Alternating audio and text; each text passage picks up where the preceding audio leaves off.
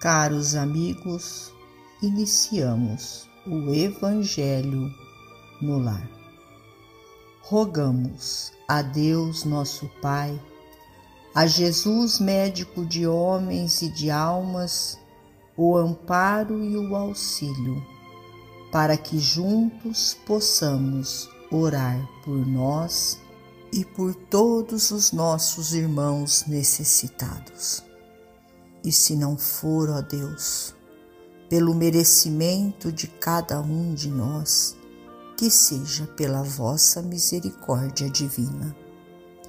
E unidos nesta corrente fraterna, permitamos que os nossos amigos espirituais, trabalhadores da vitória do bem, adentrem os nossos lares, trazendo a cada um de nós a ação medicamentosa para o nosso corpo e para a nossa alma. O livro Justiça Divina, Divino Amparo. Se acreditas que o hálito das entidades angélicas sopra exclusivamente os cultivadores da virtude, medita na providência divina que honra o sol na grandeza do espaço, mas induzindo-o a sustentar os seres que ainda jazem colados à crosta do planeta, inclusive os últimos vermes que rastejam no chão. Contempla os quadros que te circundam em todas as direções e reconhecerás o amor infinito buscando suprimir em silêncio as situações deprimentes da natureza. Cachoeiras cobrem abismos, fontes alimentam a terra seca Astros clareiam o céu noturno, flores valorizam espinheirais.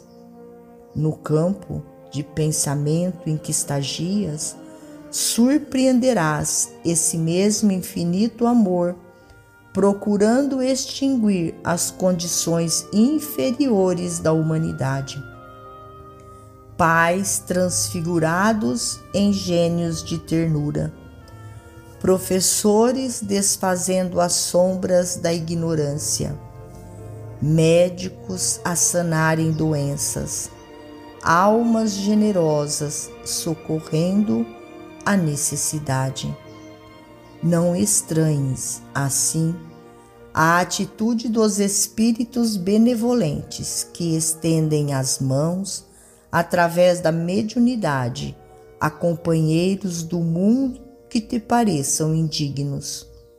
Recorda os lírios que desabrocham no estrume, as mães que se escravizam por sublime renúncia ao pé de filhos ingratos, e ainda mesmo diante do irmão reconhecidamente criminoso ou viciado, que te fale de esperanças e consolações recebidas do alto, aprende a respeitar, junto dele, a manifestação da esfera superior que o solicita a renovação para o bem, tanto quanto já sabes rejubilar-te perante a luz que dissipa as trevas.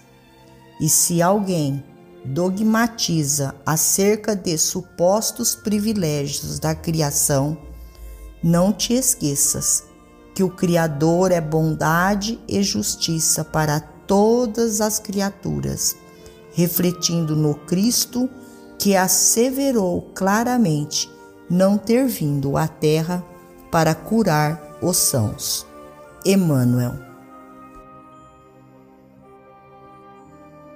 Finalizamos a mais um Evangelho no Lar agradecidos a Deus, nosso Pai, a Jesus, médico de homens e de almas, a Maria de Nazaré, nossa mãe amorada, e aos nossos amigos trabalhadores da vitória do bem, pelo amparo e pelo auxílio. Fiquem todos com Jesus e até amanhã, se Deus assim o permitir.